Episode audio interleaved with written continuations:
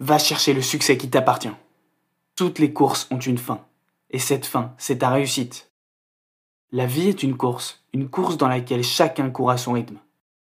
Il faut que tu considères la vie comme une course de fond. Une course dans laquelle il ne sert à rien d'y aller rapidement, mais intelligemment et stratégiquement.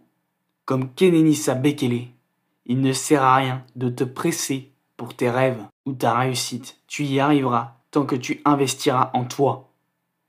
S'investir, c'est quoi? C'est ton travail, ton intelligence, ta persévérance, ton courage, ta ténacité, ton optimisme et toutes les qualités qui te permettront d'y arriver.